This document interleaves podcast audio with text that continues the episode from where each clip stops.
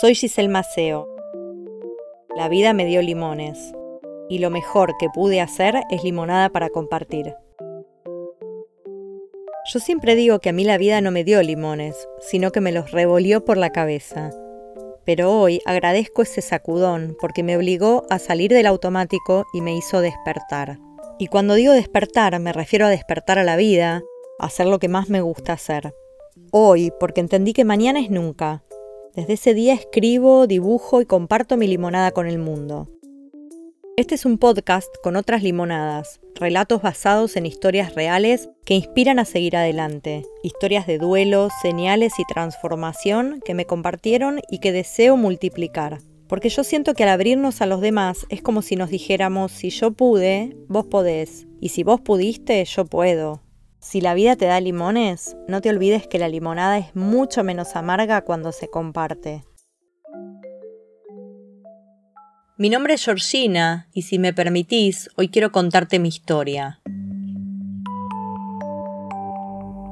Vos con las libélulas, el otro día leí la historia de esa chica con su hermana y las mariposas. Hoy quiero contarte mi historia con Lucre, mi hermana y las palomas.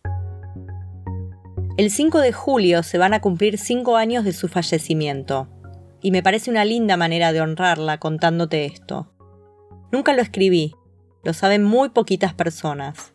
A veces pensaba que era mejor no contarlo, por si era una especie de secreto entre ella y yo, o no sé, esas cosas que vienen a la mente. Lucre nació el 28 de noviembre del 88. Parto normal. Mi mamá a los ocho meses de embarazo tuvo rubiola. Aparentemente no afectaba al bebé, pero uno nunca sabe. Lucre nació bien, solo los piecitos medio chuecos, que hizo que usara yeso desde chiquita. Pero bien. Nosotros somos de un pueblo muy pequeño que se llama Godeken, en el sur de Santa Fe, a 150 kilómetros de Rosario, ciudad donde yo vivo hace tiempo, desde el 2003, que me vine a estudiar licenciatura en comunicación social y acá me quedé. Las dos nacimos en Rosario. Mi mamá se atendió en sus dos partos acá. Como te decía, un parto normal, a los meses, cuando estábamos viniendo para Rosario a un control pediátrico, Lucre en brazos de mi mamá, porque en esa época no había sillitas ni nada. Y bueno, de repente mi mamá la ve rara, morada, así en el medio de la ruta. Yo tenía tres años y no me lo olvido más, ese instante. La cara de mi mamá, los gritos de desesperación de todos, mi papá manejando. Entramos en la ciudad de Firmat, la atendieron en el sanatorio de ahí. Nos dijeron que había sido una convulsión. Primera vez que empezamos a escuchar ese término y que nos acompañó toda la vida. La trasladaron en ambulancia a Rosario, yo con mi papá y abuela. Le hicieron estudios y así comenzó todo. Convulsiones, fiebre, estudios, médicos y médicos, diagnósticos, más estudios. Esa convulsión le dejó secuelas en el lado izquierdo. No podía hablar, tenía un retraso madurativo. No tenemos un nombre y apellido de su enfermedad. Lucre se fue de este mundo desafiando la ciencia, como dice mi mamá. Estudios genéticos que siempre le dieron bien. Estudios de posibles enfermedades que dieron negativo. Y así, 27 años de lucha, mi Lucre, una luchadora, una guerrera. Fue mi todo. Si bien no podía hablar, con nosotros se comunicaba a su modo. Se hacía entender amaba la música, vivía con música todos sus días y le gustaba escucharla muy fuerte.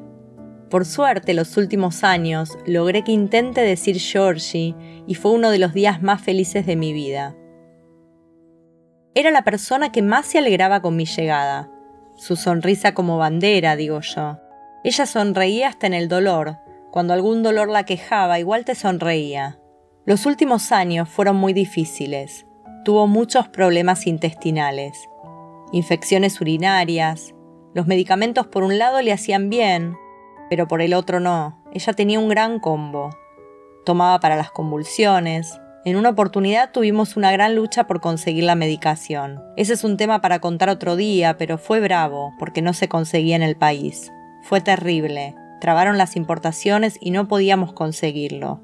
Que sucedan estas cosas en materia de salud es lo que duele. Si googleás sale nuestra historia porque lo llevé a los medios para que me ayuden. En fin. Llega febrero del 2016. Tuvo una pancreatitis. Estaba muy dolorida, y si bien fue difícil, logró sortearla. Era tan fuerte. Bajó de peso, seguimos una dieta que nos había recomendado el gastroenterólogo, igualmente sus dolores seguían. En junio del 2016 se le paralizó el intestino. Muy dolorida estaba. Recuerdo que ese fin de semana era el Día del Padre. Yo no sabía si irme para Godeken o esperar a que ellos me digan si venían para acá a traer a Lucre. Al final viajo, llego y la noto muy mal, acostadita en su cama, dolorida. Ella tenía la virgencita de la medalla milagrosa al lado de cerámica. Y le pedí tanto, tanto por ella. Después me terminé hasta enojando con esa virgen. Me costó, hasta que hace un tiempito me volví a amigar, cuando entendí todo.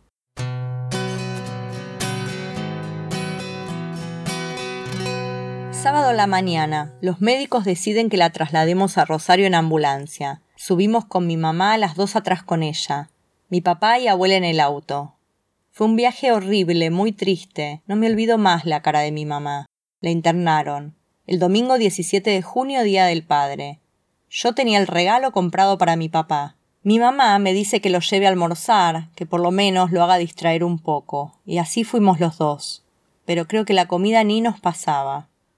Mi mamá y mi abuela se quedaron cuidando a Lucre. Volvimos y no la veo nada bien. Los miro a todos, miro a mi mamá y le digo, Lucre no está bien, mami. Y me dice llorando, Viste, Georgie, no la veo bien. Vino una enfermera, empezó a tomarle el pulso, unas imágenes que no borro más de mi cabeza. La llevaron a terapia. Recuerdo mandarles a mis amigas un mensaje que jamás imaginé escribir. Se muere mi hermana. Ahí estuvieron todas juntas para abrazarme. Llegaron de inmediato con mis viejos destrozados. El equipo, como nosotros siempre nos decíamos, estaba destruido. No sé de dónde saqué tanta fortaleza, cómo hice. Hoy lo pienso y digo, ¿cómo hice? Pero las fuerzas salen. Lucre entraba y salía de terapia. Fueron días muy, muy difíciles. Batalló hasta el final, no se rindió fácil.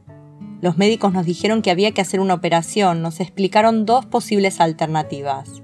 Las convulsiones eran terribles. Como su medición principal no viene inyectable, le daban otra y no era lo mismo, le agarraban muy seguidas. Lloré tanto en la misa, tanto. Conseguí un turno, ahí fui con la foto de Lucre. El padre me dio para hacerle varias cosas, pero en su rostro noté preocupación. Su mirada me lo decía todo. Volví al sanatorio, empecé a hacer todo lo que el padre me dijo, la medallita, el agua bendita, todo. Lucre ese día sonreía, estaba contenta. Yo pensé que era un milagro, que se iba a poner bien, pero no, volvió a entrar en terapia intensiva. Todos esos días, mientras estaba en terapia, cuando entraba, le hacía todo lo que el padre Ignacio me había dicho. Cuando yo entraba y le hacía todo eso, me miraba, abría los ojos y hacía alguna convulsión. Al final la operan el 4 de julio. Salió el cirujano a hablar y en su mirada lo vi todo, una tristeza, esos ojos no los olvido más. Le pregunté y me dijo, está en manos de Dios. Y ahí pensé, si la ciencia me dice esto, mi tío es médico, lo agarré en uno de los pasillos y le dije que me diga todo. ¿Qué pasaría en el correr de las horas? Que me diga la verdad. Me dijo que eran las horas decisivas. Me explicó todo. Fui a una iglesia que hay por ahí. Llovía y me fui corriendo, busqué un cura, por suerte ni bien me vio me dijo que sí. Fue y le dio una bendición en la terapia. Salió y me dijo, ay, es tan jovencita. Nos fuimos a mi departamento con mis padres. Dormimos los tres juntos abrazados. No recuerdo si esa noche o la anterior un murciélago entró y mi mamá dijo, es la muerte. Llorábamos tanto. Martes 5 me levanto, me meto a bañar y escucho que suena el celular de mi papá y su voz que dice, ahí vamos todos para allá. Salí toda mojada del baño, empapada. Nos miramos, fuimos de inmediato.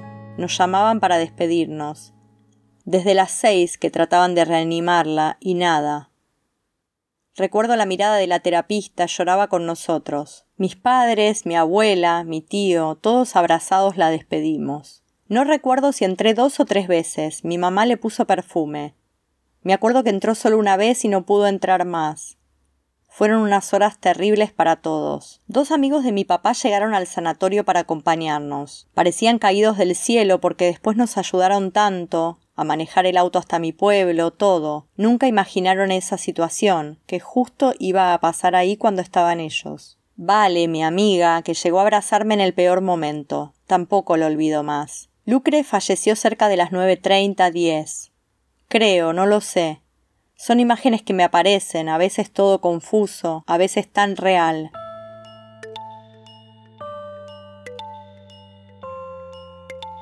La muerte, esa que tanto le tememos, ese cuco que nos acompaña desde chiquitos, la muerte de una hermana. Me arrancaron un pedazo de adentro de mi pecho, eso sentí, ese dolor físico, me arrancaron algo de adentro. Es un dolor que jamás había sentido, se siente físicamente el dolor del alma, el dolor de la muerte. La muerte duele porque nos parte, nos transforma. Y ahora sí te cuento de mi lucre en señales. Esos días, que fueron desde el 16 de junio hasta el 5 de julio, íbamos a las iglesias a rezar. Un día fuimos a la del Carmen y justo había un sacerdote colombiano. Le mostré la foto de mi hermana, la bendijo y nos bendijo a los tres, a mi mamá, mi papá y a mí. A la salida estaba abierto el negocio de la parroquia y mi mamá quiso comprar rosarios. Yo elegí uno que me atrapó ni bien lo vi, uno con unas cuentas rojas y una palomita. Yo ni pensé en el Espíritu Santo, me gustó la palomita, y ahí me lo colgué todos esos días. También fui a lo de Roberto, me lo recomendó una amiga. Roberto, el gran Roberto, me preparaba para lo peor, me hacía sesiones, terapia, reiki, me ayudó a atravesar esos días. El primer día que fui tuve que esperar un ratito en su consultorio. Lucre estaba ya muy mal. Miro a la ventana y una palomita me mira. Se queda ahí mirándome casi toda la sesión. Después que falleció Lucre, al tiempo falleció un tío muy querido. Lucre lo amaba al tío Horacio. Ese día, mientras íbamos con el cortejo, una paloma hizo un vuelo hermoso arriba de todas nuestras cabezas. Y ahí empecé a hilvanar todo. Recién ahí tomé conciencia de todos esos momentos en que una paloma se había manifestado. Y empecé a sentir que era ella, que era Lucre. Y así un montón de veces se me aparecía una paloma en el balcón.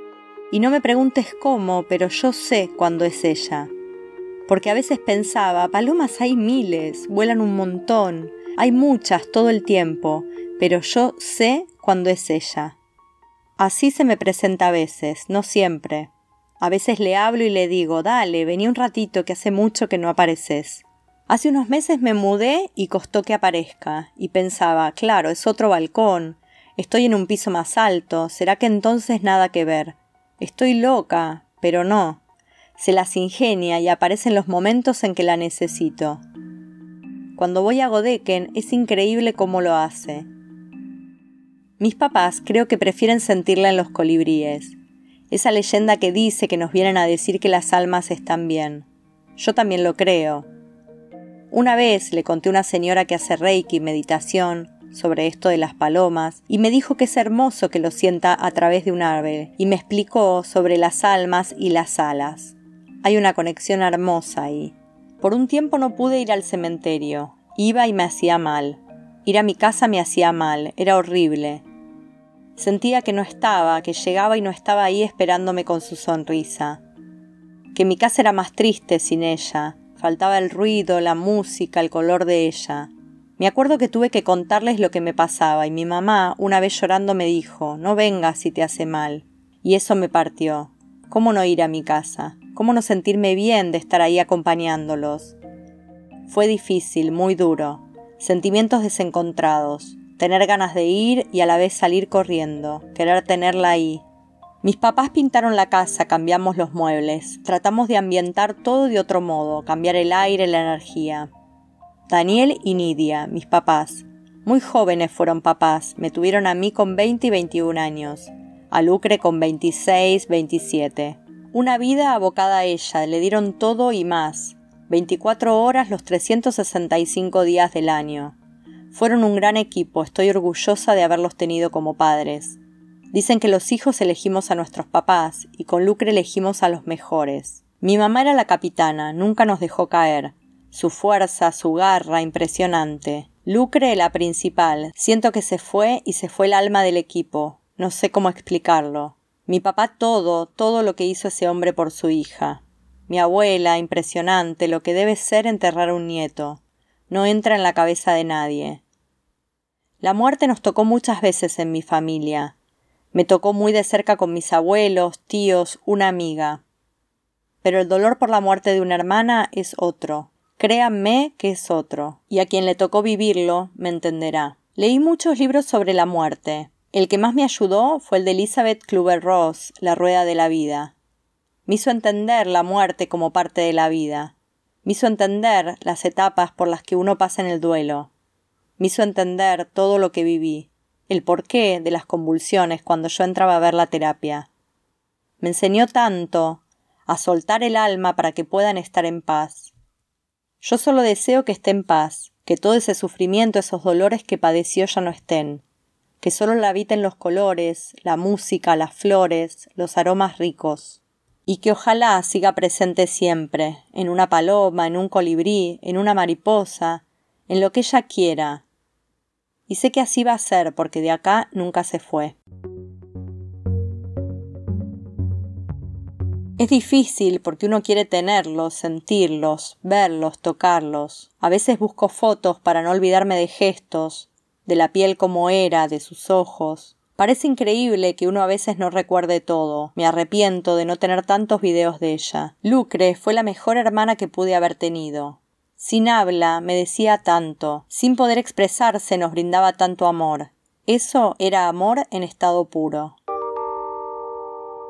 A las personas con discapacidad algunos le dicen angelitos y suelen decirte, ay, ese angelito los eligió a ustedes, sabía qué familia elegir. Lejos de pensarlo así, para mí no son angelitos, son personas y son únicas, el amor en estado puro. Y qué suerte que tuve si es así y nos eligió a nosotros. Voy a honrarla toda mi vida, recordarla todos los días y tratar de aprender de ella todo lo que nos dejó como ejemplo de lucha.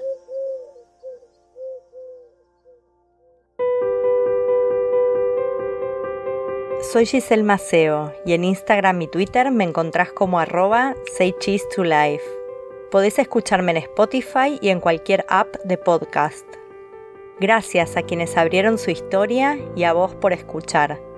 Te espero en el próximo capítulo con la próxima limonada.